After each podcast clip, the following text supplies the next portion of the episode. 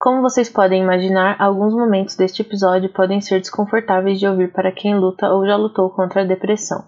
Então, se você acha que vai ficar muito mal quando a gente falar sobre isso, talvez seja melhor pular o episódio.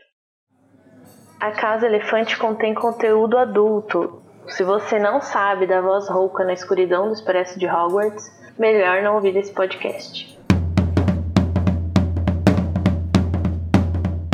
Olá, sejam bem-vindos à Casa Elefante. Puxe uma cadeira, pede um café e vem discutir a obra de J.K. Rowling capítulo a capítulo com a gente. Hoje, o quinto capítulo de Harry Potter e o Prisioneiro de Azkaban, o Dementador.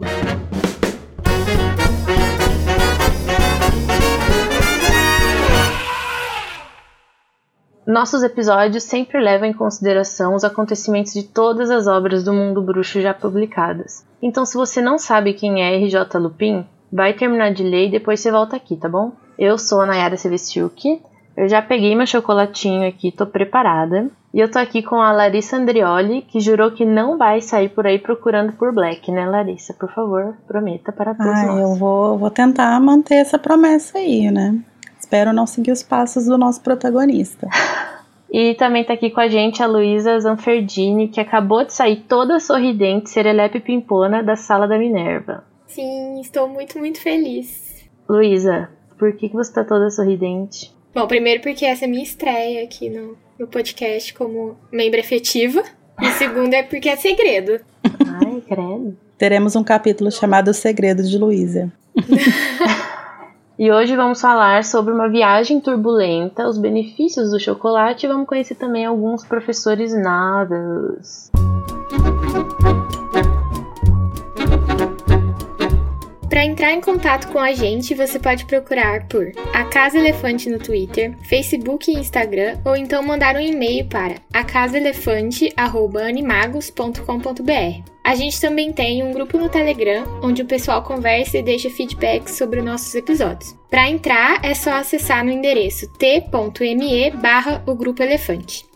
Agora a gente vai então começar com o nosso duelo de resumos, onde nossas duas participantes vão duelar com sangue e suor para ter o direito de iniciar a nossa discussão aqui do capítulo, né? ganha quem conseguir fazer o resumo, o melhor resumo, né? O mais completo eu não digo, porque já temos um histórico meio que ninguém consegue resumir tudo. Então, o melhor resumo em 30 segundos. Luísa, você quer par ou ímpar? Ímpar.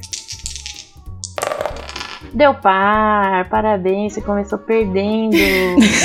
Larissa, você quer começar ou quer que a Luísa comece? Eu vou deixar a Luísa começar. Ai, meu Deus, tô suando já. Eu adoro que essa coisa de deixar a pessoa começar soa como uma gentileza, mas na verdade uhum. é uma sacanagem. É péssimo. Nossa, não tô preparada para isso, gente. Então, Luísa, vai começar aqui seu resumo. Você tem 30 segundos, começando em 3, 2, 1, valendo.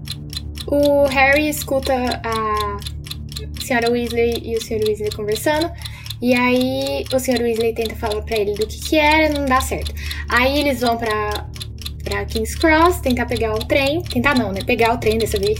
E aí o Sr. Weasley vai contar para ele que, que ele precisava falar, que era que o Black tava atrás do Harry. E aí o Harry fala, não, eu já sei. E aí tudo bem. Aí eles vão para Hogwarts. Entra no trem, dá tudo errado, aparece Dementador, o Sirius salva. O Sirius, olha. Acabou! Socorro! Foi horrível! Colocou o Sirius O Sirius salva eles! Claramente não foi completo, né? Mas. Ai, que vergonha. Larissa, tá preparada? Tentando. Vamos lá. Então você vai resumir o capítulo em 3, 2, 1, valendo. Antes de embarcar pra, no Expresso de Hogwarts, o Sr. Weasley tenta contar pro Harry é sobre a questão do Sirius e que Sirius está atrás dele e pede para ele prometer que não vai perseguir, não vai atrás do Black. E aí, enfim, eles vão, pegam o, o Expresso de Hogwarts, é, conhecem um professor que tá lá dormindo, tá meio acabado, coitado. E aí, de repente, aparecem os Dementadores, que são finalmente os guardas, né, de Azkaban que aparecem.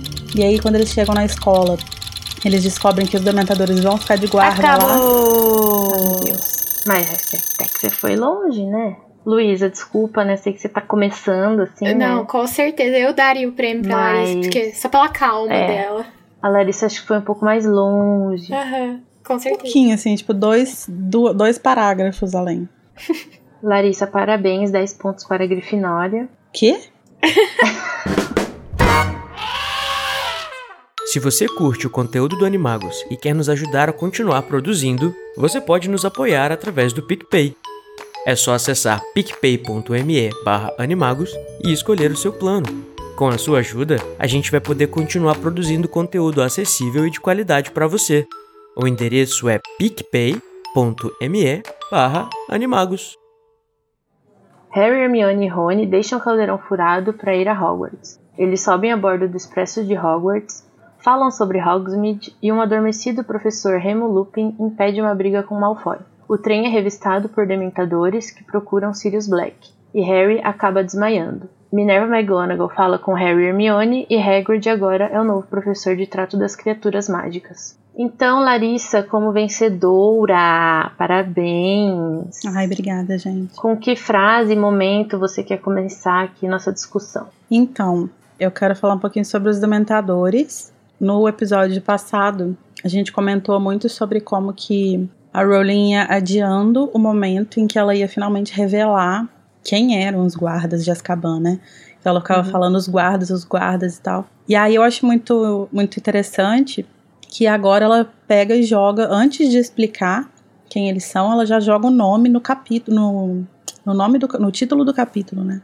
E aí uma coisa que alguém colocou na pauta quando a gente estava comentando e que eu fiquei pensando e eu realmente não me lembro também, é qual foi a primeira coisa que, não sei se vocês lembram, mas o que, que foi a primeira ideia que vocês tiveram acerca do título desse capítulo? Tipo, quando vocês leram lá, a primeira vez que vocês estavam lendo o Dementador. O que que veio na cabeça de vocês, assim? Eu, eu não consigo lembrar.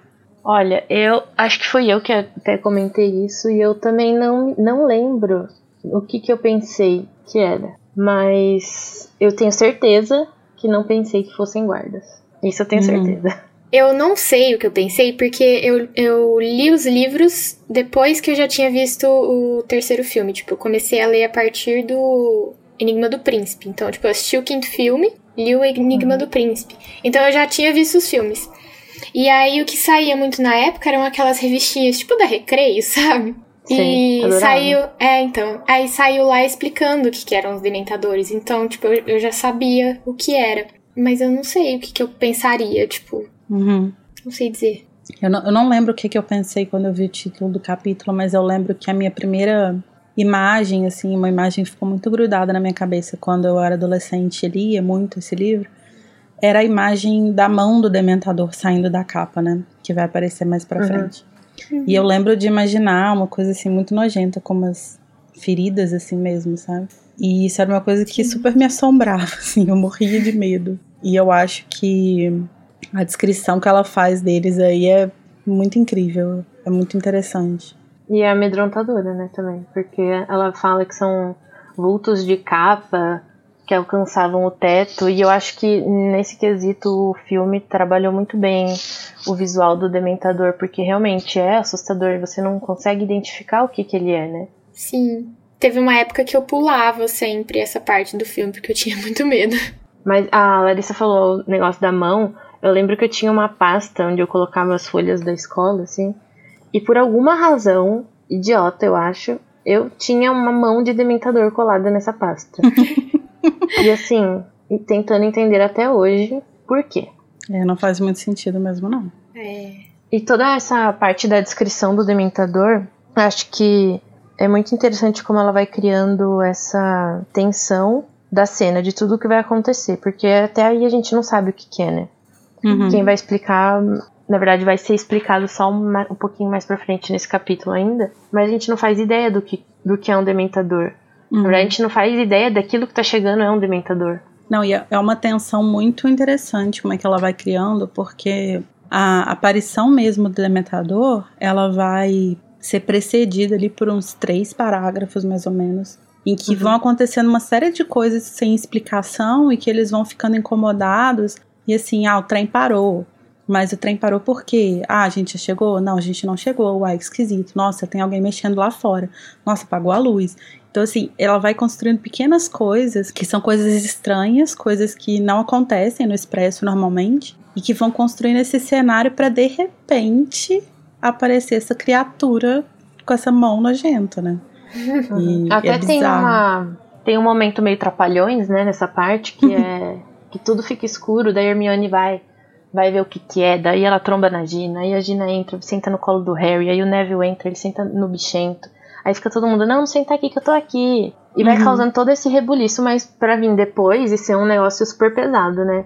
Parece Sim. que não é nada, mas depois vem e toda a carga do Dementador, a presença dele, é uhum. é muito pesada e afeta todo mundo, né? Sim. Sim. E isso também já, já dá pra puxar o gancho falando dos efeitos que eles causam nas pessoas. Eles afetam mesmo a pessoa que não tem tantas memórias ruins. E uma coisa que eu sempre me perguntei é, tipo, até que a Madame Pomfrey acaba falando mais pra frente, que o efeito que eles causam nas pessoas mais delicadas é um pouco pior, parece, né? E aí eu uhum, fico uhum. tipo, será que em quem tem depressão, já tem depressão, é muito pior? Ou eu tô só viajando mesmo? Ah, eu acho que faz sentido.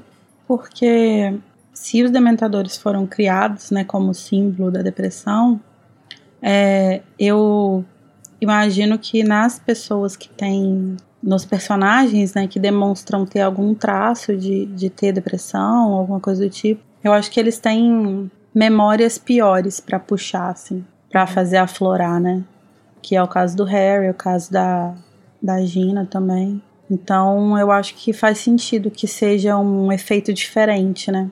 Falando como uma pessoa que tem depressão, eu sempre tive a sensação de que ter uma personificação de uma coisa que eu sinto é muito horrível, sabe? Tipo, já basta uhum. ser muito horrível eu ter isso dentro de mim, imagina ter isso fora. Então, eu sempre, acho que por isso eu sempre tive tanto medo, assim, de dementador, mais do que seria saudável para uma pessoa da minha idade. É, eu acho que é uma, é uma imagem muito aterrorizante mesmo, né? Porque uhum. a gente vê os efeitos que eles vão causando nos personagens ali e o que que eles fazem aflorar, as memórias que trazem e tal. Você vê, tipo, o Harry com o tamanho dele morrer, sabe?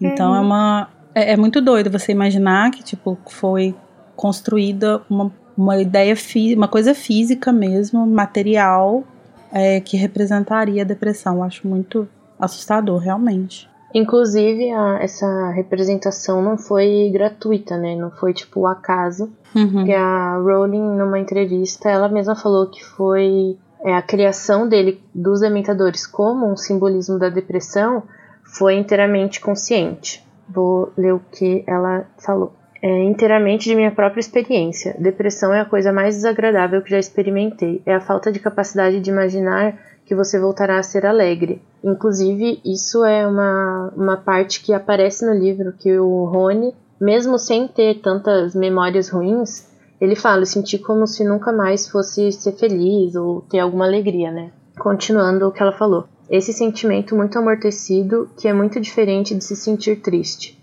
Triste dói, mas é um sentimento saudável. É uma coisa necessária para sentir. A depressão é muito diferente. Uhum. E eu acho também que, relendo assim essa parte, esse capítulo para gravação, eu comecei a pensar em que normalmente a gente associa o Cálice de Fogo como transição, né, para uns temas um pouco mais adultos, não tão adultos, uhum. mas menos infantis. mas eu acho que o, o, aqui no Prisioneiro, já trazendo os Dementadores, já é uma transição, porque ele já começa o livro pesado, né? Porque a gente só tá Sim. no capítulo 5 e já temos esse momento que todo mundo ficou muito abalado. Uhum. É verdade. Então acho que o Prisioneiro ele já traz essa, mesmo sendo um livro que ele não tem o Voldemort, ele é um livro pesado, ele traz esses temas. Eu, eu sempre tive a impressão de que os melhores livros e os livros mais é, interessantes, assim, com relação a desenvolvimento de personagem é, e a desenvolvimento, desenvolvimento de temas mais palpáveis, assim mesmo, de tipo, que não seja exclusivamente ligado à questão de magia e tal, são uhum. justamente os livros que não são focados no Voldemort propriamente. Então, o terceiro e o sexto, por exemplo, que são os, na verdade são os dois únicos livros que não têm um conflito com o Voldemort no final, né? Uhum. E para mim sempre foram os livros que mais é, se aprofundam nessas coisas, sabe? Que eles mais é, mostram as nuances de, dos personagens e tal. E que abrem mais caminho para conversar sobre esses temas mais complexos também. E eu acho que temas assim são elementos que contribuíram para a série se conectar com tanta gente, né? Porque são coisas que independem da magia e acontecem uhum. com todo mundo. Sim. Eu acho que isso é mais fácil de você se relacionar com você ser muito bom em magia, por exemplo. Uhum. Mas uma coisa que a gente vai conhecer aqui nesse, nesse momento dos dementadores é que existe algum feitiço que a gente ainda não sabe qual que é, né? Porque ainda não foi mencionado, a gente vai descobrir o nome dele mais pra frente. Mas um feitiço que talvez possa afugentar os dementadores, né? Sim. Eu acho que esse feitiço, que é o Expecto Patronum, que ainda sem nome, né? Ele é, acho que, um dos favoritos de todo mundo, né? Todo mundo tem, é, fala sobre ele, tatua Sim. ele, desenha ele, não sei o que lá. Eu achei legal que, tipo, já tem, tipo, uma pincelada do que vai acontecer lá pra frente. Porque uhum. a própria Hermione fala, né? Ah, o, o professor murmurou alguma coisa e eles saíram. Então, pode ser alguma coisa que vai ajudar mais pra frente, ainda mais sabendo que os Dementadores vão, vão estar em Hogwarts. E tem uma outra coisa que eu particularmente amei, né, nesse capítulo, é que chocolate serve para você se recuperar e uhum. quem não gosta de chocolate, né? E é uma parada que não é uma viagem da Rowling, né? Tipo, tem base uhum. científica mesmo, assim. Isso é muito massa. Os efeitos do chocolate, na, até aqui no mundo trouxa, é muito utilizado, né, gente? Sim. Inclusive, no finadíssimo Pottermore, tem um, um trechinho falando sobre as propriedades de melhora do de meio entre aspas cura, né? Que na verdade não é uma cura, é algo mais a curto prazo do chocolate. E eles falam também que é algo conhecido tanto no mundo bruxo quanto trouxa. Só que assim, você usar o chocolate como um remédio a curto prazo, ok, mas você não consumir só isso e na verdade buscar outras formas de lutar contra os dementadores e também da depressão, né? É sempre bom você procurar um especialista, alguém que vá realmente te ajudar e não só ficar comendo chocolate, que também não é muito saudável. Né? É, empurrar, o famoso empurrar a sujeira para baixo do tapete. Gente, mas vocês não acham muito curioso que, que a Rowling tenha tido a, sei lá, a disposição de criar os dementadores, a disposição de criar a ideia do chocolate, de inventar um feitiço, de não sei o que, de escrever esse negócio no Pottermore, mas não colocou um terapeuta no mundo bruxo, gente? Como que existe um psicólogo nesse lugar? Olha quanta coisa que não poderia ter sido evitada. Ou, sei lá, é. Será amenizada. que os bruxos não acreditam? Será? Mas é, é, muito, é muito pesado mesmo, porque, tipo, quando você pega no terceiro livro aqui já, a gente tem a questão da depressão na figura dos dementadores que atingem o Harry e tal, não sei o quê. Aí quando você pega no quinto livro, por exemplo, no início, a gente vê claramente que o Harry tá com síndrome do estresse pós-traumático, sabe? Tipo, ele tá completamente gatilhado com aquele monte de coisa. Ele tá, tá assombrado por, por ter visto o Cedrico morrer e tal. E não tem uma pessoa que senta com esse menino e ajuda ele. O, o Dumbledore ainda resolve, tipo assim, ah, vou ignorar ele aqui. Quem vou sabe, dar mais né? problema para ele? É. Não tem um, um bruxo das poções psiquiatra também pra fazer uma poção que ajude as pessoas. Fazer é, um, um remedinho, né? É. Mas na verdade existe uma. No, no universo das fanfics, né? Adoro. é muito, é muito comum, principalmente em fanfic de angst, né? Que são essas fanfics mais de. Ai, como traduzir angst? Não sei. Ah, uma fanfic mais sofrida, assim, tipo, que não é uma fanfic de romance. É, de sofrência, mas de, de. Ah, de sofrimento mental, assim mesmo, sabe? Uma fanfic uhum. sem, sem finais felizes e tal é muito normal que os personagens sejam viciados justamente em poções. Tipo, aquela poção do sono sem sonhos. Uhum. Então, é muito Nossa. comum os personagens aparecerem como viciados nesse tipo de poção, porque é o que faz eles conseguirem sobreviver aos traumas. Uhum. Nossa, Harry é o maior viciado das fanfics que eu já li, gente. Ele era muito viciado nessa poção. Não, todo mundo, cara. É, é impressionante, assim. É, é, o, é, os campeões, eu acho, né? O Harry, o, o Snape muito, O Lupin já vi pra caramba também. É, e na verdade isso é como o próprio uso do chocolate, né? Você tá só mascarando aquilo, você Sim. não tá resolvendo. Por isso, Sim. procurem um profissional Psicólogo. pra te ajudar. Uhum. E aí, quando a gente tá falando sobre essa questão dos, de como lidar com os dementadores, né, e consequentemente com a depressão, tem um momento em que o Dumbledore, quando ele tá falando sobre a presença deles na escola, né, ele fala sobre a natureza deles, né, e Uhum. ele fala, ele fala assim, os dementadores não se deixam enganar por truques nem disfarces, nem mesmo por capas de invisibilidade. Não faz parte da natureza deles entender súplicas nem desculpas. Então, pe- pegando a, a, a analogia da depressão, né? Eu acho que isso tem muito a ver com o fato de que partir do momento que você tem depressão, tipo assim, não existe uma culpa, uma- não existe uma culpa, sabe? Tipo, não existe nada que você possa fazer com relação a Ai, que difícil falar isso, porque parece que eu tô falando que não tem jeito, assim, de se tratar, mas não é isso. Tipo assim, não, não adianta você ficar tentando se falar pra si mesmo, de tipo assim, ah, se eu fizesse tal coisa, se eu tivesse feito tal coisa. Isso é uma, é uma doença, não adianta você ficar lidando com ela de forma. Leviana. É, como se fosse um coaching, sabe? Uhum. Você tem que, você tem que lidar com aquilo de uma forma efetiva. Que e não ficar tipo inventando desculpa e inventar inventar truque pra você poder passar por aquilo, porque isso não vai de fato resolver esse problema. Ainda sobre esse trecho que o Dumbledore fala, é muito, assim, curioso porque as pessoas acham que pessoas que têm vidas perfeitas, entre aspas, ou pessoas que são consideradas dentro dos padrões sociais, elas não, não podem ter depressão, né, também.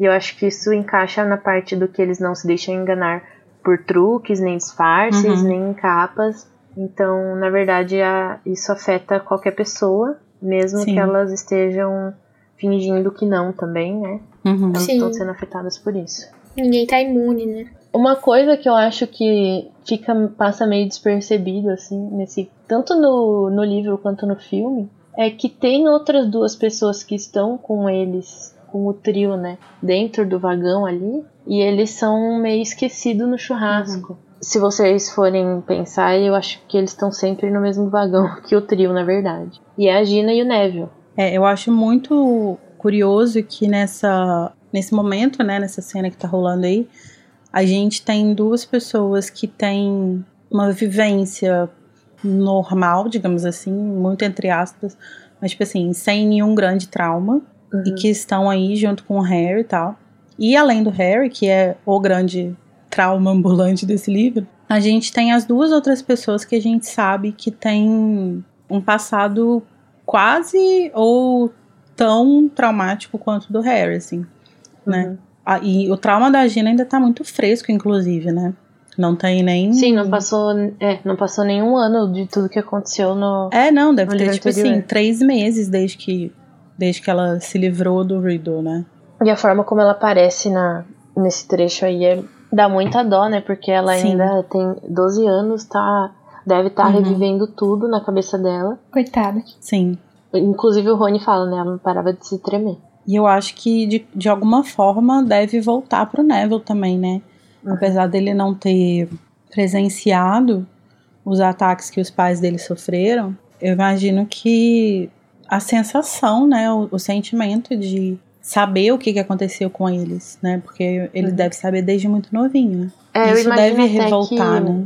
Eu imagino até que, baseado no que a gente sabe de Ordem da Fênix, ele já deva fazer essas visitas lá no hospital pra ver Sim. os pais Sim. desde muito cedo, porque eu não acho que a avó dele ia, tipo, não esconder É. isso dele. Uhum. Inclusive, falando ainda sobre a própria Gina, antes de tudo isso acontecer, né, antes de eles entrarem no trem, é, a gente tem um momento que parece que a Gina tá voltando a ser o que ela era, né, antes de tudo isso, porque no final do Câmara Secreta ela até dá uma risadinha lá, não sei o quê. E agora ela até dá uma debochadinha ali com o Harry. Uhum. Os, os dois debochados, eu amei esse casal, gente. Perfeito.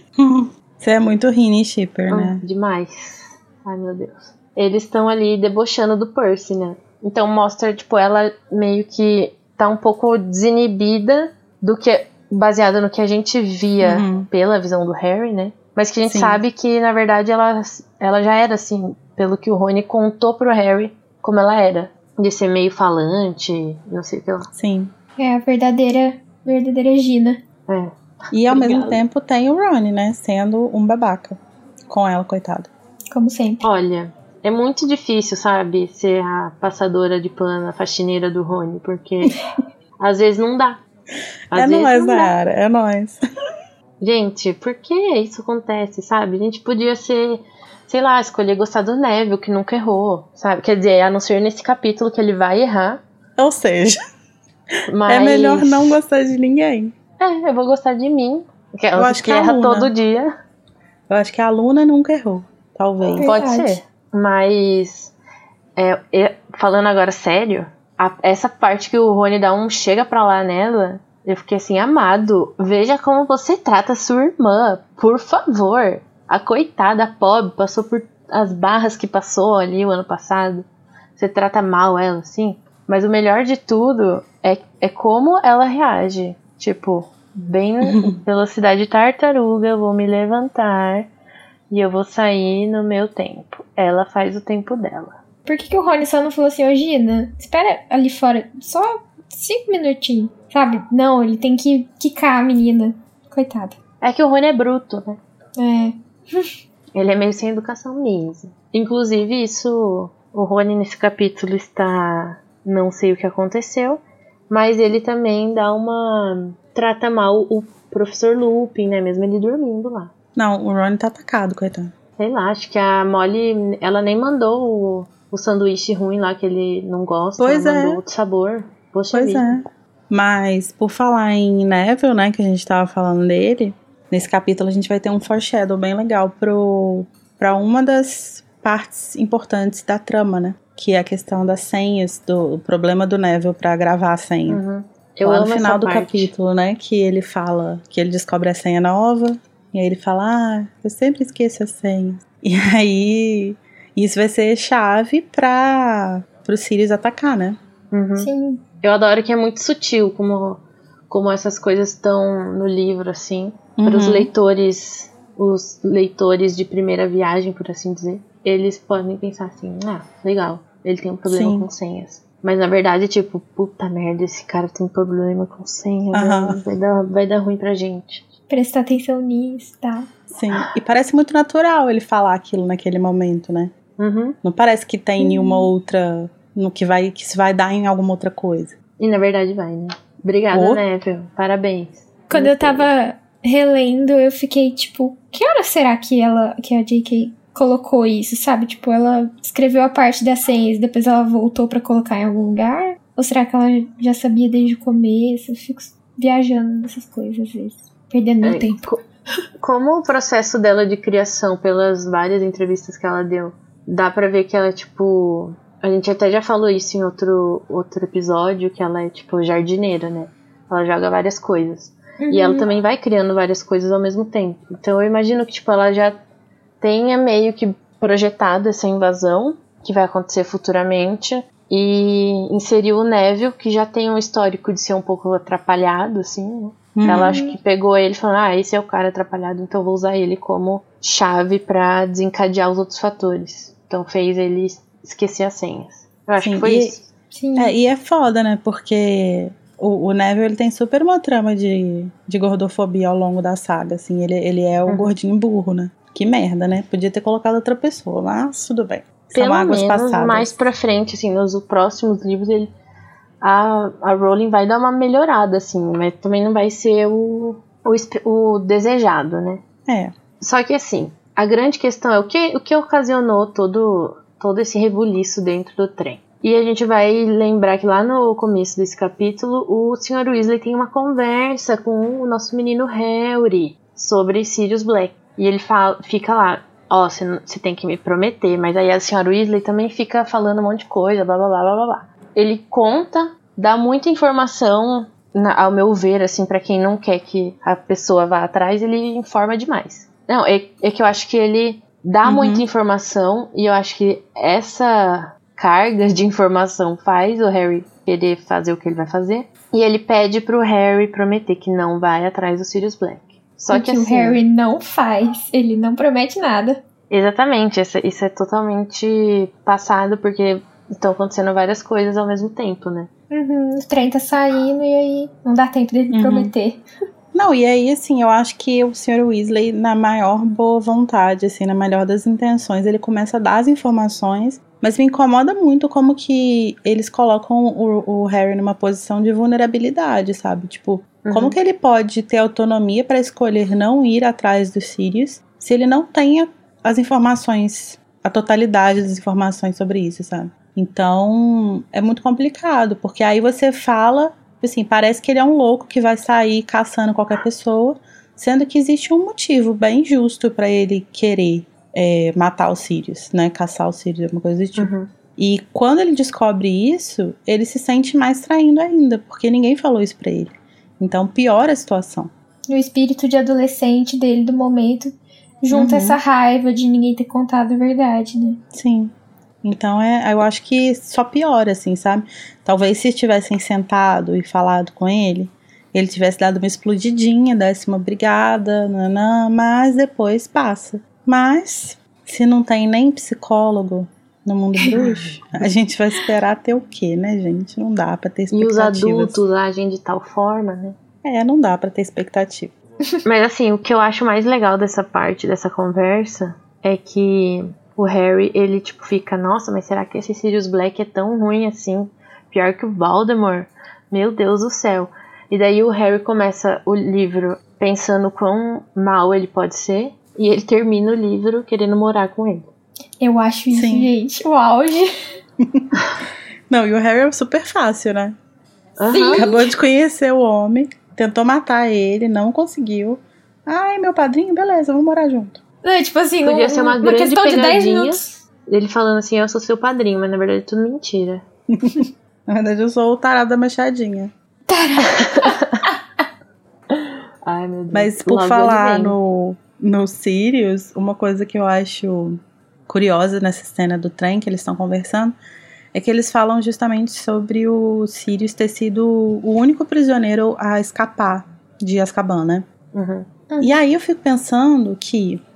Será que foi mesmo? Tipo assim, a gente sabe que ele não foi o primeiro porque rolou também o negócio do Bartol Crouch Jr., o Juninho. É, a gente sabe Ah, que o esses a Juninho gente sabe porque a fugiu. gente já leu, né? É, a gente, a gente já tendo lido, a gente sabe que antes do Sirius escapar, ele já tinha rolado uma fuga, né? Embora não fosse uma Uhum. fuga com cara de fuga, né? Foi uma substituição e tal. Mas enfim, a gente sabe que ele não foi o primeiro, ou não foi o, o primeiro a escapar. Mas será que ninguém realmente escapou nunca? Eu acho que não. É, eu imagino que não, porque senão as pessoas falariam, tipo, ah, ele foi o primeiro. Igual fizeram com o Black. É. Mas é curioso, né? Tipo, é uma. É, é um sistema de segurança, de encarceramento, assim, tão bizarramente forte, né? Uhum. Você não, não existe a menor possibilidade das pessoas saírem. E ao mesmo tempo também, não existe a menor possibilidade das pessoas se é, reabilitarem, né? Tipo, se recuperarem. Não existe a ideia de você ressocializar um, bruxo- um- um prisioneiro bruxo, porque É a partir do momento que você tranca ele lá, com um dementador que fica sugando a alegria dele, qual perspectiva que essa pessoa tem de sair e viver uma vida normal, sabe? Eu imagino que isso só aconteça com algum bruxo que tem algum tipo de informação, o que vai contribuir com o ministério de alguma maneira, tipo o que aconteceu com o Cárcaro. Porque ele foi pra Azkaban e saiu, né? Uhum. É, mas aí, assim, é, essas pessoas que, que conseguem sair, elas acabam passando pouco tempo lá, né? É, Mas é difícil você ver, por exemplo, eu não lembro de ser mencionado em nenhum, em nenhum livro, posso estar enganada, mas eu não lembro de ser mencionado, por exemplo, ah, fulano foi condenado a cinco anos de Azkaban, de ficar, pra ficar em É. Azkaban. E aí, tipo, depois de cinco anos ele sai, porque acabou, cumpriu a pena dele, entendeu? Então é meio que. é- a sensação que eu tenho quando eu leio sobre a prisão é como se todos os prisioneiros lá fossem condenados à prisão perpétua, Uhum. de alguma forma, e meio que indiretamente condenados à morte também. Porque ou você morre lá, de velhice, ou você definha e, tipo, Uhum. né, não, não, não consegue viver mesmo. Ou você, sei lá. Ou você acaba sendo solto. Tipo, eu tava lembrando agora do Hagrid, que ele acaba indo para aí, acabou por uma coisa que Uhum. nem foi tão séria assim, na verdade.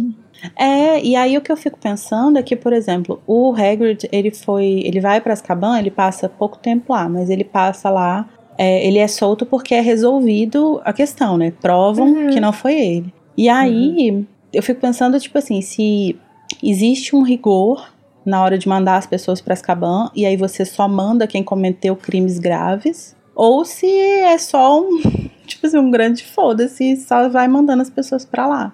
Eu tenho a impressão que é a última. O que eu acho que acontece é que quando a pessoa é, sei lá, pega de alguma maneira, tem um julgamento, só que não tem uma investigação. Então, tipo, o que, que vota no, nesse julgamento é a sentença da pessoa, independente do que vai acontecer ou não. O caso do Hagrid, eu acho que é diferente porque alguém descobriu sem Uhum. investigar, porque na verdade, né, quem descobriu foi o Harry, mas o Harry não é autoridade. Então foi tipo uma coisa muito diferente que aconteceu. Descobriram que não era ele, mandaram uma carta pra soltar ele, pronto. Mas não, por exemplo, não teve uma, uma investigação a fundo do próprio ministério pra saber o que realmente aconteceu. Então, eu acho que é Uhum. muito injusto até algumas prisões e também não me lembro em nenhum momento de falarem se é por algum tempo que a pessoa fica ou se é pra sempre. Imagino que seja até a pessoa morrer de É. alguma maneira, a não ser que aconteça de descobrirem alguma coisa ou essa pessoa poder ajudar de alguma forma. É o que eu acho. Mas é, é muito interessante discutir esse tema, né? Mas eu acho que a gente vai. A gente vai se aprofundar no, no texto de, sobre Azkaban do Pottermore depois. E aí acho que a gente pode discutir melhor isso mais pra frente, né? Uma coisa que, que a gente pode discutir agora é o bisbilhoscópio. Uhum. que eu acho que assim como onde está Pettigrew ou Perebas, onde está Hermione, tem, também tem por que diabos o biblioscópio apita. Porque no Aham. trem ele começa a apitar, né? Sim. Sim, eu acho que E- existem várias possibilidades. Todas fazem sentido e ao mesmo tempo todas não fazem sentido. É porque pode ser tudo ou nada. O fim Sim. é o começo, e o começo é o fim. Isso. E ninguém, ninguém tem mais certeza nenhuma de nada, gente. É isso. Esse é um resumo de Harry Potter e Prisioneiro de Azkaban. A gente vai pular desse capítulo para o próximo, o primeiro de Cálice de Fogo. Beijos. Mas, o que, que você acha? Por que, que ele começa a apitar? A opinião do Rony é que ele tá com defeito, né? Ah, mas o Rony acha que ele tá com defeito toda hora, e na verdade ele não tá. Sim. É é porque na Por que, verdade que deu ele um negócio comprou, com né? defeito? Foi ele que comprou e ele disse que foi muito baratinho. Mas eu discordo, eu acho que tem coisa aí. É. Duas coisas pra mim só são as possibilidades. Um, que ele sentiu o rolê do Dementador, Sim. e o outro, o Perebas. sim, Que pra também. mim o Perebas é o negócio que faz apitar mais. É, toda eu hora. acho que o que faz mais sentido, assim, porque existe a possibilidade dele estar apitando, talvez, pro Lupin, né? Tipo, Uhum. Ele acordou. é. Ele tá só tá fingindo dormir e tal. Mas eu acho que o que faz mais sentido na trama geral do livro é realmente ele tá apitando pro Perebas. É. É o que eu acho. É porque nesse momento do que o coisa apita, eu achei que no capítulo, eles estão falando dos Sirius. Então essa é mais uma possibilidade, assim, que ele fala assim, ah, ninguém já ninguém tinha fugido antes, ele ainda era um prisioneiro de segurança máxima e tal. E aí a Hermione fala de- dos trouxas também estarem procurando os Sirius e tal. E aí é quando eles percebem que tá apitando. E aí talvez isso tenha a ver com o fato de que eles estão tratando os Sirius ali como uma pessoa, como, é, como uma pessoa perigosa, quando na Ah, verdade ele tá. não é. Eu acho que na verdade esse bisbilhoscópio ficou maluco com tanto de coisa que ele podia apitar. Pode e ser. ele simplesmente começou. a Porque é muito, eu acho muito doido o conceito de Eu acho que o. Harry é o perigo. Ele é quase uma, sei lá, quase um veritaserum, assim, sabe? Ele parece uma parada muito forte. Então, como que ele tem conhecimento disso tudo, assim, sabe? Como que ele consegue é, analisar toda e qualquer informação que tá ao redor dele? Tipo um lembrol, assim, que fala, ó, tem alguma coisa, mas ele não fala o quê. É, mas eu acho o bisbilhoscópio mais complicado ainda, porque, por exemplo, se ele estiver apitando pro fato deles estarem falando que o Sirius é culpado, como que esse esse objeto registra a informação de que na verdade ele não é culpado. Tipo, onde que isso está? De onde Ah, que ele tá. capta isso, saca?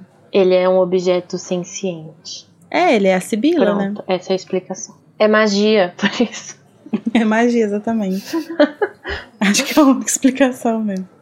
Mas eu queria muito um bisbilhoscópio. Você falou que o Lupin poderia ser um, é, um possível motivo pra ele ficar bem doido. E falando no próprio, Ai, pode, entrar. o, o rei. Nunca errou, só quando errou. Só quando eu. Em Relíquias da Morte falamos sobre isso. A gente é apresentado a esse personagem que tá dentro do vagão e ninguém sabe quem é, a não ser Hermione. Por quê? Porque ela é uma sabe tudo?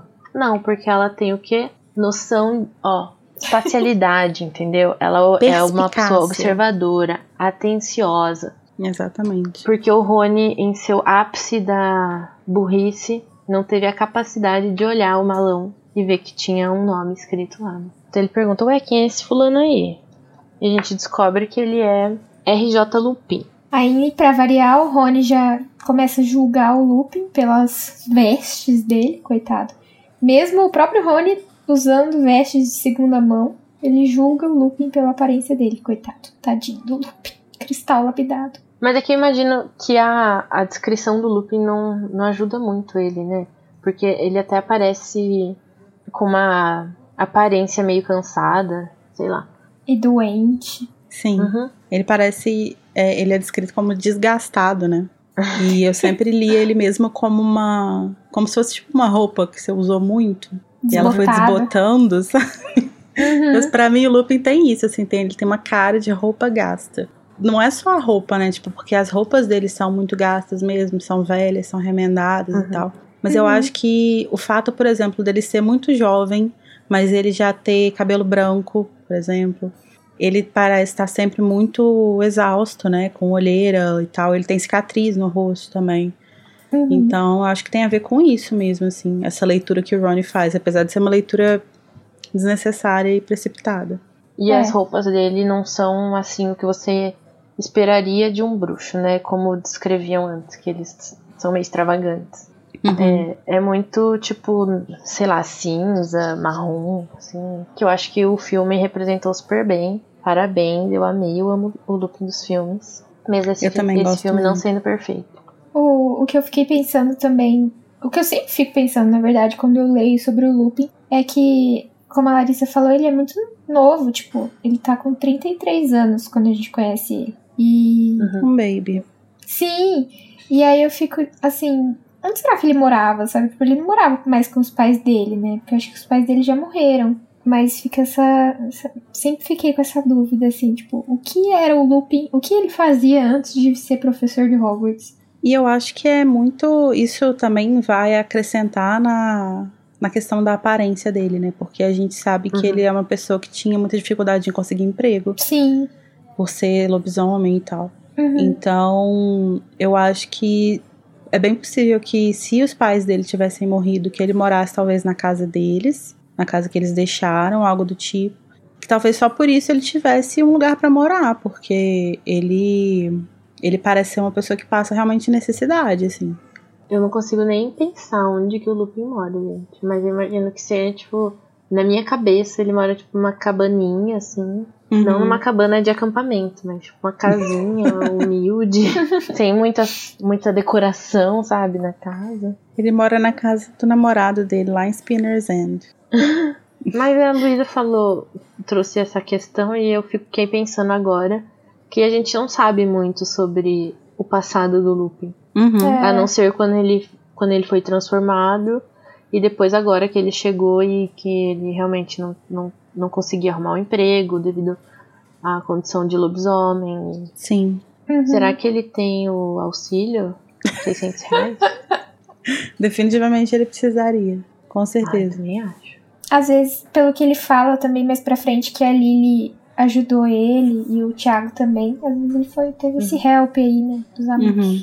Dormir no sofá. E assim, eu não queria comparar, né, mas o Malfoy também é uma pessoa que vai julgar o Lupin. Eu não tô Vai. comparando o Malfoy com o Rony, tá, gente? Mas, mas já comparando, assim, Ai, gente, o Malfoy pra mim, ele é desprezível demais. Nossa. Eu não aguento essa criança. Eu também não tenho paciência, não. E a forma, eu, eu super imagino ele assim, sabe? Tipo, com o narizinho empinado, olhando o professor de baixo, de Uhum. cima a baixo.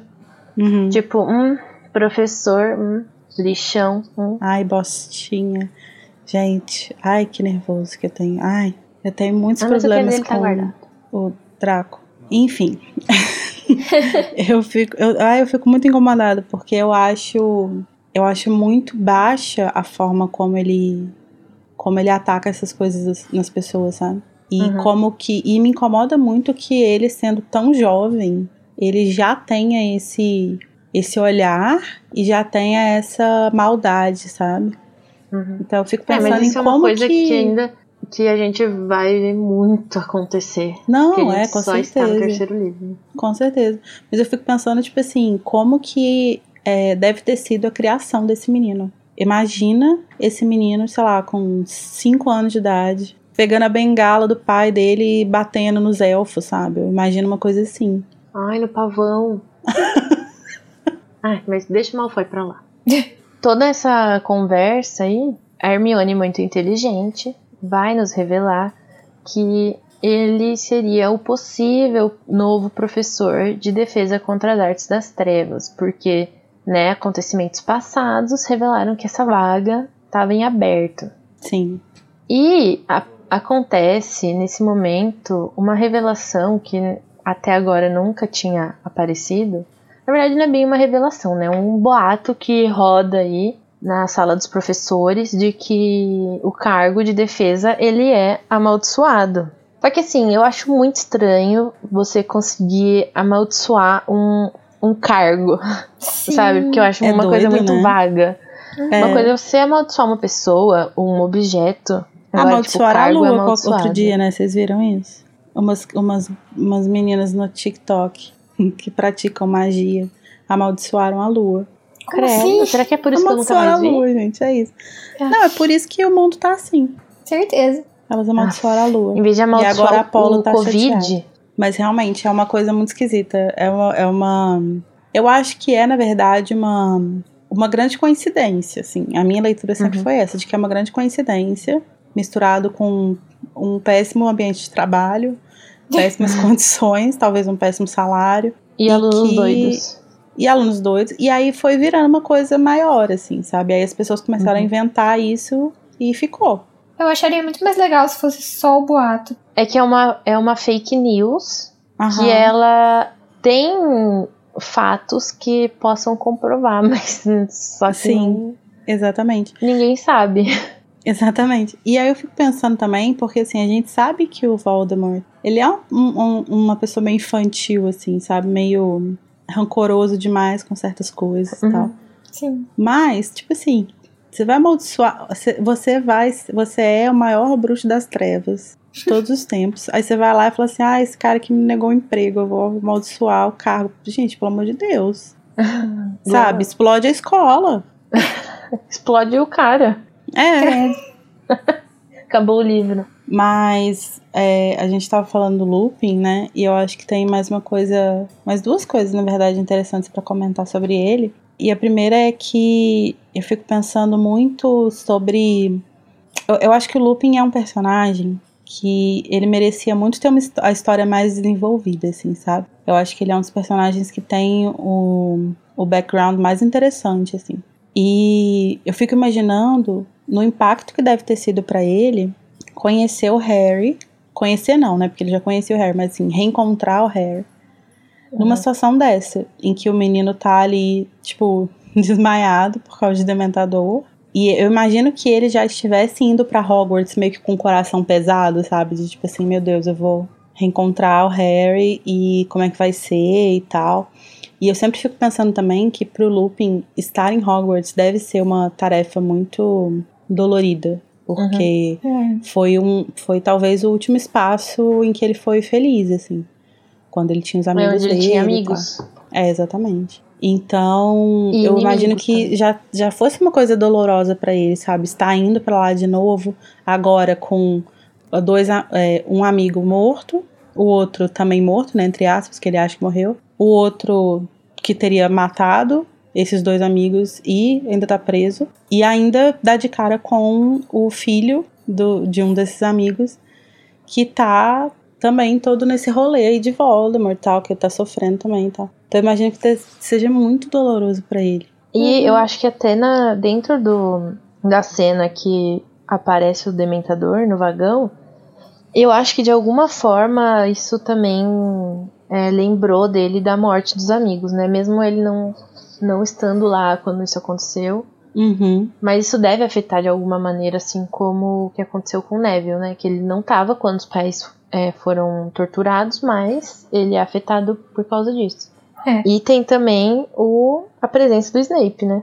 Em Hogwarts. Tem, que é um gatilho amoroso, né? Eu acho que. Amei! Gente, vocês me desculpem, mas vocês vão ouvir todos os capítulos que eu sentar aqui para gravar desse livro, de todos os livros subsequentes. Eu irei falar sobre esse casal, que é o casal mais perfeito que já pisou sobre Hogwarts, tá? Eu amei muito. Nossa senhora. Não, mas assim, eu acho que a relação dele com o Snape Vou deixar meu lado fanfiqueiro de lado, tá, gente? Só por cinco minutos. Mas eu acho que a relação dele com o Snape é muito interessante dos dois lados, assim, porque eu acho que o, o Lupin olha pro Snape um pouco com. talvez com um pouco de remorso, de não ter, tipo, tomado ações para impedir o, o Sirius e o, e o James de agredir ele e tal. E eu acho que o, o, o Snape ainda olha pro Lupin como uma representação viva assim como o Harry, né? Do, uhum. do que ele sofreu na escola, da, do, dos problemas que ele tinha com os marotos. Então, eu ia até comentar isso, que quando no trecho do livro, que no trecho desse capítulo que o Harry comenta o olhar que o Snape lançou para o Lupin, e que ele fala que era um olhar que ele reconhecia muito bem porque era de desprezo e era o olhar que ele guardava pro Harry, uma coisa assim eu acho que isso mostra como que o Snape é, é, é iguala, né, o Harry uhum. aos marotos. Então, o mesmo olhar que ele lança pro Lupin é o olhar que ele lança pro Harry, porque para ele é a mesma coisa. É como se eles fossem tudo farinha do mesmo saco. Verdade. É, mas vamos combinar que o Harry só tem 13 anos. Não, não tô defendendo não, entendeu? mas eu acho que vem, eu não, acho que vem um pouco daí, assim. Eu acho que vem um eu pouco daí. Que com o Harry é um pouco pior, justamente por ah, ele não, ter 13 certeza. anos e na verdade não saber nada que tá acontecendo. Não, Sim. com certeza. É como se fosse um ódio gratuito. Uhum. O que mais me choca é que, tipo, eu jamais conseguiria guardar esse, entre aspas, segredo, assim. Eu ia falar na, na cara, tipo, oi Harry, eu era super amigo do seu pai, sabia? Eu não ia conseguir enrolar o tanto que o Lupin enrolou para falar isso. Pois é, eu fico pensando o que que, le que que leva ele a a isso, assim, sabe? Eu não sei se também uhum. teria a ver um pouco com a questão dos Sirius, de que reconhecer isso ali faria com que ele é, se sentisse responsável, mais do que ele já estava se sentindo pelo Sirius estar sendo uma ameaça ali em Hogwarts e tal, não sei. Ah, sim. Uhum. Eu acho que também as lembranças, né? Uhum. É muita coisa que vem ele, ele revelando que conhecia os pais pode, sei lá, significar muito, não só para ele, mas pro Harry também. Que na é. verdade é o que vai acontecer, né? Ele revela num momento mais só os dois, assim, né? Mais uhum. íntimo. E nessa, nessa viagem aí, acontece muita coisa, né, gente? Inclusive uma conversa ali. Conversando amenidades. O trio lá tá falando sobre como que vai ser, o que, que vai acontecer esse ano. E a gente já sabe que eles têm a visita a Hogsmeade, só que o Harry revela que ele não vai poder ir, né? Só que assim, com tudo que eles conversam, dá muita vontade de conhecer Hogsmeade, Harry. Nossa, Desculpa. demais. Muito. Você foi um tolo. Você podia ter conseguido aquele papel, sabe? A gente já até falou sobre isso em outro, no outro episódio. Que o Harry foi meio burro, mas é porque ele é burro. Então, Sempre. É, não tem, aí não tem jeito. Então o, o Rony, principalmente, como o grande guloso que é, só fala de doces, que é a Dedos de Mel, que é a a melhor loja. Eu queria morar nessa loja, comer todo dia. Não tô Nossa, nem aí essa loja, A descrição dessa loja é sensacional. Quando chegar o momento a gente vai comentar, né? Mas. Ah, mas Perfeito. só dele falar de tudo, gente. Olha isso, chocobolas recheadas de mousse de morango e creme cozido. Hum, hum. que delícia. Canetas de açúcar. Não é, não é canetas, né? Penas de açúcar. É. Chique. Inclusive, lá no parque tem a, a Dedos de Mel, né? E assim, não dá para entrar e não querer comprar tudo, só que o dólar, né, gente?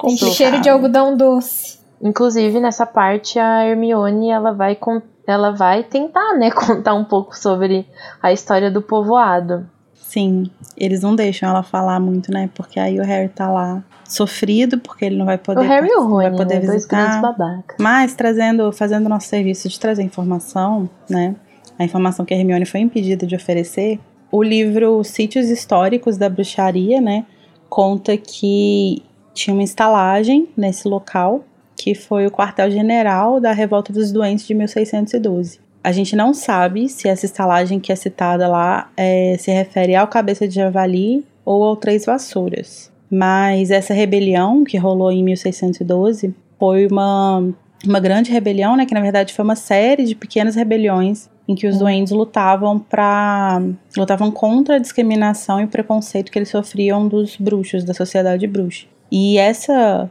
rebelião em específico, né, ela aconteceu na Escócia, que a gente sabe que é aonde é Hogwarts, né, onde fica Hogwarts, e consequentemente Hogsmeade. E o quartel-general dessa rebelião foi justamente nessa localidade de, de Hogsmeade. Eu tava pesquisando um pouco, né, sobre a rebelião e, na verdade, não, não se sabe até hoje qual foi o verdadeiro motivo disso tudo ter acontecido, porque não sei se vocês lembram que lá no site da antigo site da Rowling tinha o Wombat, que era um tipo umas provas, como se fosse nos Niems. E uma das perguntas era qual era o motivo ou o problema, ainda não não conclusivo, que deu origem à rebelião. E daí eles dão vários, várias alternativas, e como não tem a resposta, né, ninguém sabe o que, que realmente aconteceu. Mas pode ser pelo, pelo, pelos doentes não terem representação no Wins Gamut, que é o, o. Tipo a ONU bruxa, né? É. Ou por eles não poderem ter porte de varinha e tudo mais, ou até mesmo a discriminação que eles sofrem. Mas, na verdade, todos uhum. os motivos são parte da discriminação e preconceito que eles sofrem.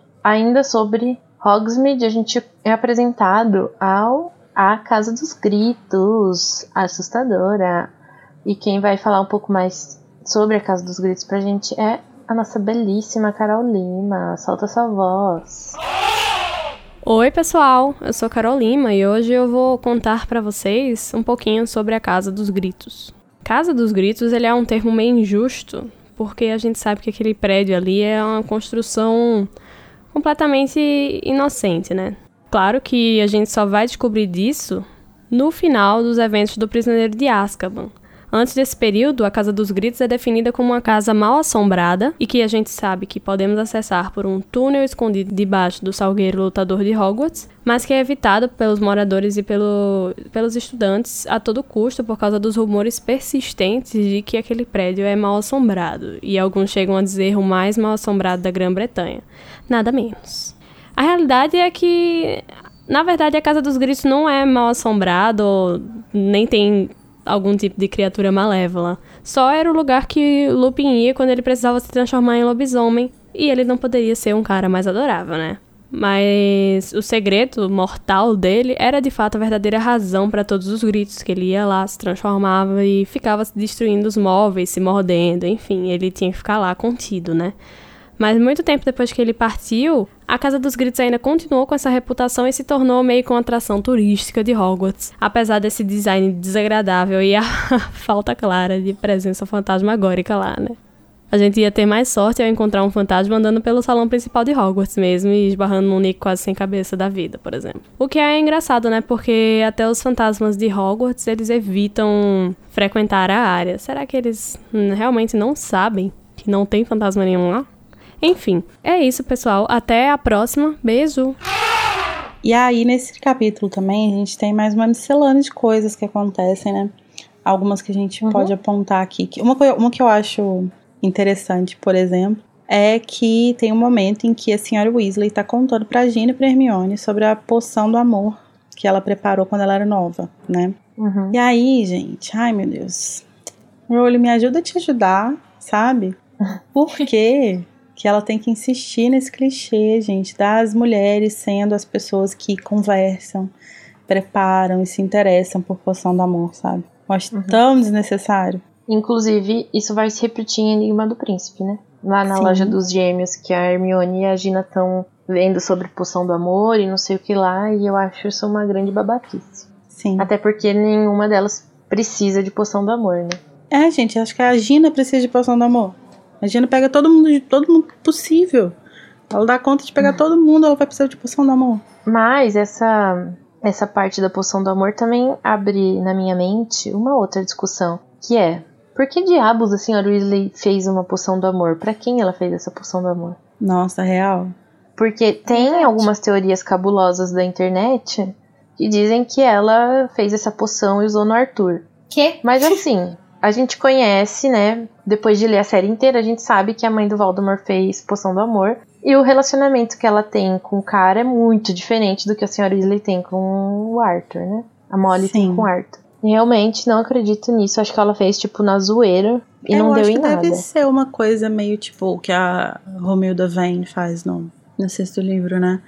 Uhum. De, tipo, você fazer, às vezes era um outro crushzinho que ela tinha ali, e às vezes não deu certo, ou deu certo, mas tipo, passou o efeito e ela deixou pra lá, não se interessou mais e tal. Eu acho complicado sugerir que ela.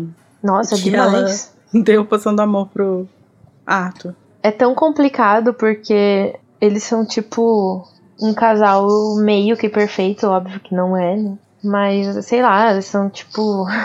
tiveram sete filhos e tudo mais, e todos parecem ser assim ter um pingo de noção, não sei que nem o Voldemort e tal. Menos o Percy. É, é, inclusive falando em Percy, super chatôncio aparecendo. Nossa, gente. A pomba Percy. Outra pequena coisinha, né, que aparece assim no, nesse capítulo, dentro dessa miscelânea de pequenas coisas, são os carros do, do ministério, que eles aparentam ser carros mágicos mesmo.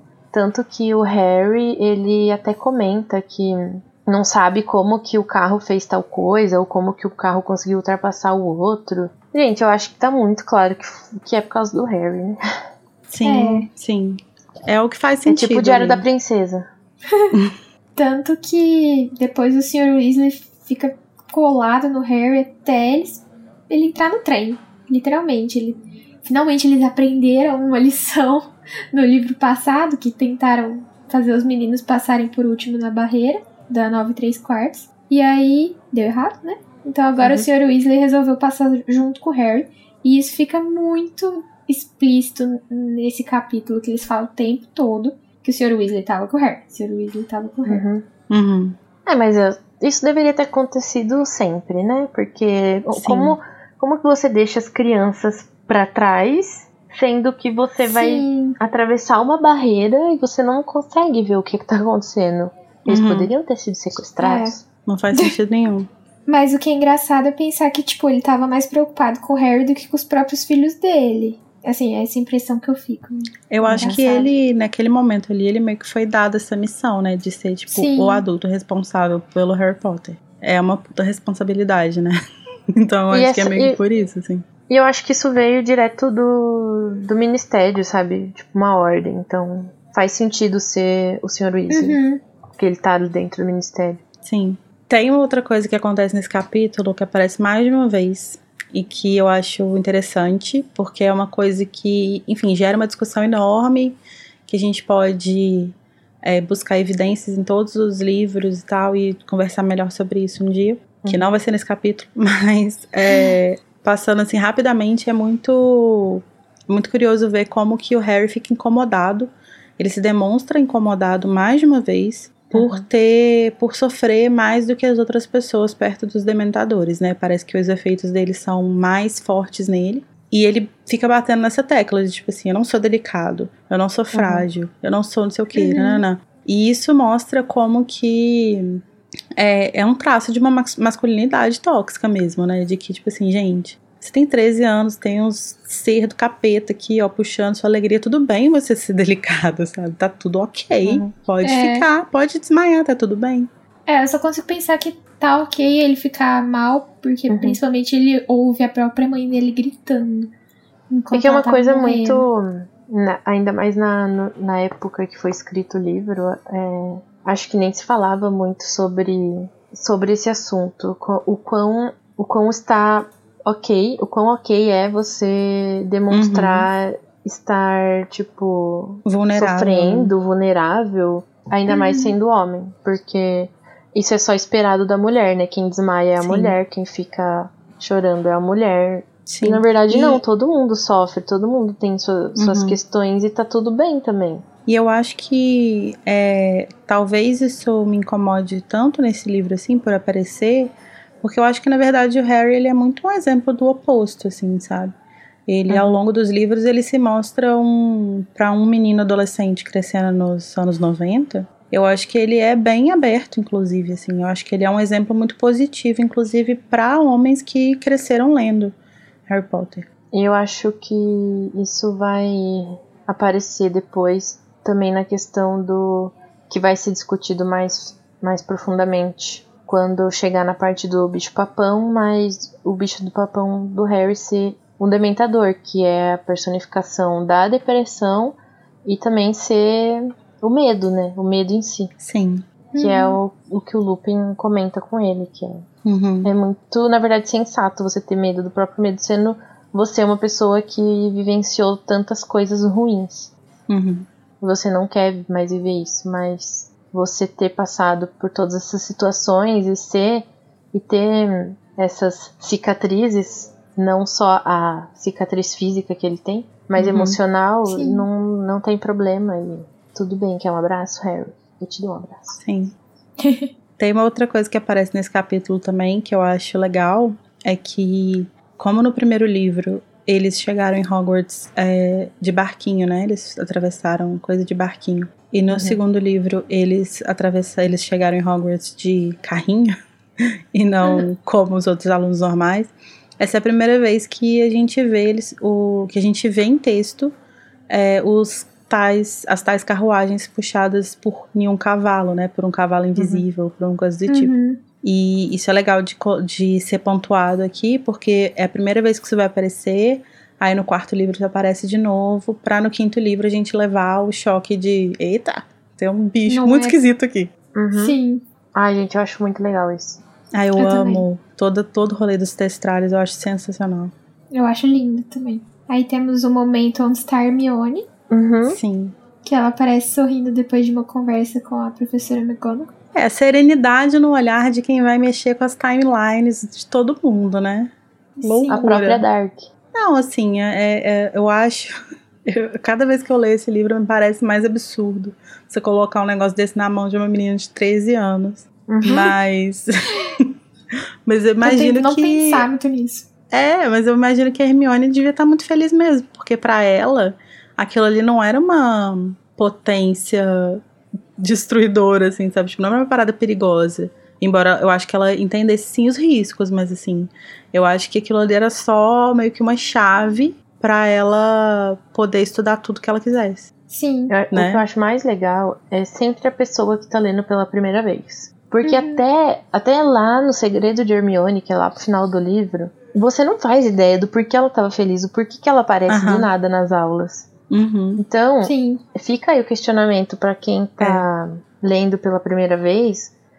Conta o que, que vocês o que, que vocês acham, o que vocês acharam que era porque que ela tava saindo sorridente. Porque Eu não consigo lembrar o que, que eu achava. Também não. eu achava que era tipo, sei lá, ela ia conseguir alguma coisa relacionada às notas, ou ela conseguiu um prêmio por ser a melhor aluna, sei lá, mas nunca ia imaginar que ela ia voltar no tempo. Né? É. Eu acho que ela fica feliz também por ter essa sensação, tipo assim, ah, eu tenho um segredo e vocês não sabem o que é, Uhum. sabe?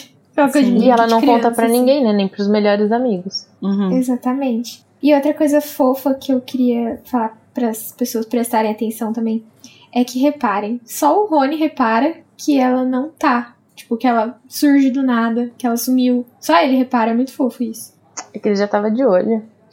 Sim, nessas brincadeiras assim, tipo, ah, se você pudesse apagar uma coisa da sua memória pra viver de novo pela primeira vez e tal. Definitivamente, eu sempre respondo, sempre penso que o que eu mais queria era apagar esse livro da minha cabeça para ler ele de novo pela primeira vez. Porque ele é para mim assim, nossa, é, é, uma sensação de conforto tão grande, sabe? Sim. Uhum. Que inclusive eu acho si. o prisioneiro em si. Inclusive eu acho que é esse capítulo que termina desse jeito, é que termina com a seguinte frase: quando chegaram ao dormitório redondo com as camas de coluna que já conheciam, Harry, olhando a toda a sua volta, se sentiu finalmente em casa. E Nossa. é esse livro, esse livro tem essa sensação para mim, e especificamente ele em português, com todos os arlias, com todos os meu Deus do céu, gente, o que, que você tá fazendo aqui, Leo Weiler? O que, que é isso, Roco? Todos os problemas, esse livro para mim, ele é uma sensação de casa mesmo, assim, tipo de um abraço quentinho, familiar. Sim, totalmente, para mim também. Ai, pra mim não, mas eu fico feliz por você. pra mim, foda-se. Pra mim é uma merda. É o pior livro que eu já li na minha vida, mas que bom não, que vocês estão acho felizes. pior, não. Mas eu muito feliz por vocês encontrarem seu lar, tá? Mas você tem, tem algum livro de Harry Potter que tem essa sensação pra você? O meu favorito de todos é O Enigma do Príncipe. Hum. É, pra mim é o que eu leio, é o que eu mais li, com certeza. Ai, nem sei explicar. Mas É, o Enigma é- toda vez que eu leio ele, parece que é a primeira vez que eu tô lendo. Aham. Eu consigo rir na- nas mesmas horas, tipo, eu consigo chorar na, na mesma hora que eu chorava toda vez. Sim. E eu acho muito louco e eu fico muito triste de ser o pior filme de todos. Nossa, Ah. sim. Ai, gente, desculpa. Eu sou a pessoa que gosta do filme. Mas o livro é sensacional mesmo. Sabe uma coisa que eu gosto muito nesse livro, O Prisioneiro de Azkaban? É que a gente vai conhecer um novo professor que é, tipo, é super problemático ele como professor, porque vocês vão descobrir mais pra frente. No próximo mas capítulo, é o nosso inclusive. querido Rubio. Sabe Rúbio. o Rubio? Rubio. Que já foi esquecido esse nome. Esqueci. Ele mesmo. Graças a Deus, né? O Hagrid. Então, lá no final do capítulo, a gente vai descobrir que o Lupin é professor de defesa, como eles chegaram a essa conclusão, né, lá no trem. Sherlock Holmes que são. E o Hagrid vai ser o novo professor de trato das criaturas mágicas, jun- é, substituindo o professor Kettleburn. Mas quem é esse professor? Aonde vive o que come? Bom, essa informação eu não tenho, mas o nome dele é Sylvanus Kettleburn e ele se aposentou no final do segundo ano do Harry, né, no, no final do ano anterior, para poder aproveitar melhor os membros que ainda lhe restam. Eu acho que é uma decisão sábia. É, porque Eu realmente deve, frase. deve ser uma profissão muito de risco, né, com, com altos índices de, de acidentes. Perda de mãos. É, ele é filho de bruxos, tá? E ele foi. Ele era da Lufa-Lufa quando ele estudou em Hogwarts. E de acordo com a Rowling, ele era um homem entusiasmado e ocasionalmente imprudente. Parece até o, Harry, o Hagrid. Cujo grande amor pelas criaturas muitas vezes perigosas que ele estudou e cuidou levou a ferimentos graves a si mesmo e ocasionalmente a outros. Gente, olha só, é um padrão. E além disso, ele também estava meio, meio propenso a subestimar os riscos que tinham ali é, no cuidado dessas criaturas, né? Como os, os Okamis, os Grindylows, os caranguejos de fogo, que são criaturas que têm certos níveis de perigo, né? Mas que essa galera que gosta de bicho parece que não leva em consideração. As mães de Então, pet. É, as mães de pet. Então. Ou pai de o- pet também, tá? ou pai de pet. Acho que qualquer título de pet. Então ele parecia ser uma pessoa muito adorável, assim, mas ele era excêntrico. Eu- ele tinha um gosto meio esquisito mesmo. Igual o Hagrid. Eu acho muito engraçado que as três pessoas que a gente conhece que tem essa relação com criaturas mágicas parecem ser a mesma pessoa. Aham. Inclusive, isso só acrescenta pra teoria do Hagrid Lufano, porque o Newt é Lufano, o professor Silvanus é Lufano. Põe o Hagrid aí é o trio perfeito. Podia ser uma característica da Lufa-Lufa. Se dá bem com animaizinhos. É verdade. E uma curiosidade, no nosso momento é, origem de nomes, é que Silvanus, né, que é o, o primeiro nome dele, vem de, do latim silva, ou na verdade, pronúncia diretamente da minha, do meu professor de latim, silva, né, porque eles não têm o V, eles não têm o som de V em latim, que significa floresta. Então, ele tem toda essa, essa simbologia também do, da natureza, né, no nome. Tudo muito conectado com os bichos, né? E eles, inclusive, têm um deus, né, protetor das florestas, das florestas, que se chama Silvanus. Silvanus. Então agora, de- depois que a gente já discutiu esse capítulo inteiro, exausta, nós vamos para o nosso momento Avada Kedavra. Aquele momento que dá ódio no nosso coração, que a gente odeia, ou que também não foi tão bom assim quanto os outros momentos. Então, Luísa, fala pra gente qual que é o seu Avada Kedavra, seu momento Avada. Vai pra ninguém mais, ninguém menos do que Harry e Rony cagando pra Hermione. Quando ela começou a contar a história de Hogsmeade, porque assim, eu queria muito saber mais. Eu ia ser muito amiga da Hermione. Eu E eles- entendo. Ignoraram ela completamente e eu fico muito triste quando eles fazem isso. Às vezes eles têm razão, confesso. Tem hora que ela se excede um pouquinho, né? É, Ah, mas ia ser tão exatamente. legal pros fãs, né? Saber? Sim, A Hermione é a própria JK, né, gente? Soltando as informações no Twitter. Ela, ela podia fazer isso. Vamos criar um Twitter pra Hermione. E aí ela fica soltando as coisas pra gente poder saber. Hermione News. eu amei. E você, Larissa, qual que é o seu momento Avada Kedavra? O meu avada vai no meio do peito desse burguesinho safado que é o Draco Malfoy. Eu não aguento. Eu, assim, eu tenho. Eu sou, eu sou a pessoa que eu tenho coração mole com certas pessoas. E eu tento enxergar, vocês sabem muito bem as faxinas que eu faço. Eu tento enxergar o lado bom das pessoas, o lado ok, o lado, meu Deus, não é um monstro das pessoas. Mas o Malfoy, ele tira a minha paciência. Eu não tenho saco. Eu não tenho saco porque eu acho que ele é um dos grandes responsáveis por essa má fama da minha casa, sabe? Eu fico incomodada. A gente não é burguês safado, todo mundo, tá? Tem um sim, mas não são todos. Mas a maioria, você quis dizer. A maioria, mas a gente tá trabalhando, né? A gente tá trabalhando pra mudar isso, a gente tá tentando melhorar. Bom, o meu momento Avada vai pra uma coisa que a gente não comentou aqui, que eu deixei exclusivo para esse momento. Que é quando o Draco fala, pergunta lá pro Harry se era verdade que ele tinha desmaiado, porque o Neville tá espalhando por aí Nossa. que o Harry desmaiou. E eu pergunto, qual a necessidade disso, Neville? O que você ganha com isso? O que você ganha Também com não isso? entendo. Eu acho que o Neville é aquela pessoa que simplesmente não consegue segurar a língua, sabe? Tipo, quando ele É uma vê, ele grande já boca falou. de sacola. Boca de sacola, exatamente. Eu, eu tenho a sensação de que ele saiu, tipo assim, gente, vocês viram aquele dementador? O Harry até desmaiou. Nossa, eu fiquei me sentindo mal, sabe? Tipo, ele meio sem noção, assim. Nossa, eu, Eu acho tenho que muita deve ser essa isso, impressão. então, porque Eu olha, acho que é uma vibe assim. Acho que não foi na maldade. Que o Neville é muito bobinho. Agora que a gente já destilou o ódio que existia em nosso coração, é, vamos para o nosso momento Expecto Patronum.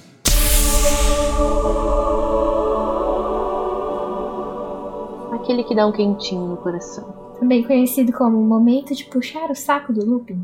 Sim, porque nesse.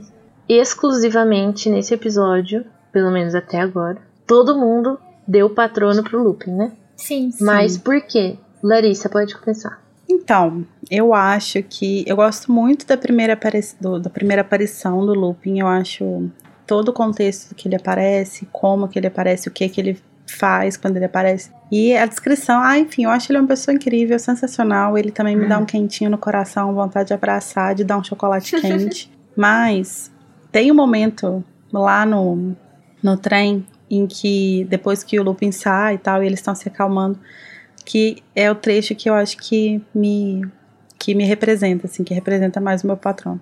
Que é que ele volta e aí ele fala assim: é, o professor Lupin voltou, parou ao entrar, olhando para todos e disse com um leve sorriso: Eu não envenenei o chocolate, sabe?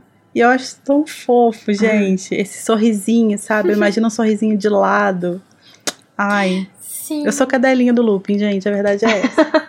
Eu também sou. Eu te dou a mão nessa. Ai, vamos todos dar a mão e dar um Vamos patrão no as mãos, conjunto. um, dois, três. Quem errar o passo, perde a vez. Eu coloquei o Lupin pela mesma razão da Larissa, por essa frase que ele disse. E porque quando ele morreu, gente, spoilers. Mas, nossa, quando ele morreu eu fiquei desolada, assim. E aí eu fui lá e pintei meu cabelo de roxo pela primeira vez na minha vida. Porque, né, a Tonks, mulher dele, tem o cabelo roxo no filme. Luiz, E a aí mulher do cab-. Sim, eu pintei porque eu fiquei, tipo, não, desolada, no auge dos meus 13 anos. E faz 11 anos que eu pinto meu cabelo, então eu culpo o Lupin e a Tonks. Eu agradeço, na verdade. Ai, gente, eu amo também o Lupin. Meu momento é pra ele. Porque eu acho ele muito, muito pleno, assim. Tipo, ele tá lá dormindo. Na verdade, eu acho que ele tava fingindo que tava dormindo. Daí, na hora que precisa, ele vai, aparece e salva todo mundo. E eu acho que ele é, tipo, super calmo, mas ele é um lobisomem também, sabe? Eu acho isso muito doido. É, Que é, tipo, meio que o oposto, sabe? Dois extremos. Uma grande coincidência que é que no mesmo capítulo em que nós damos um patrono conjunto, é também o primeiro capítulo em que acontece um espectro patrono, né? É a primeira vez em que a gente tem um patrono dentro do livro. Minha mente explodiu. Então, depois de uma viagem turbulenta, de alguns chocolates e de conhecer novos professores, chegou a hora de abrir a nossa mente e usar o dom da visão interior. Semana que vem, o capítulo Garras e Folhas de Chá.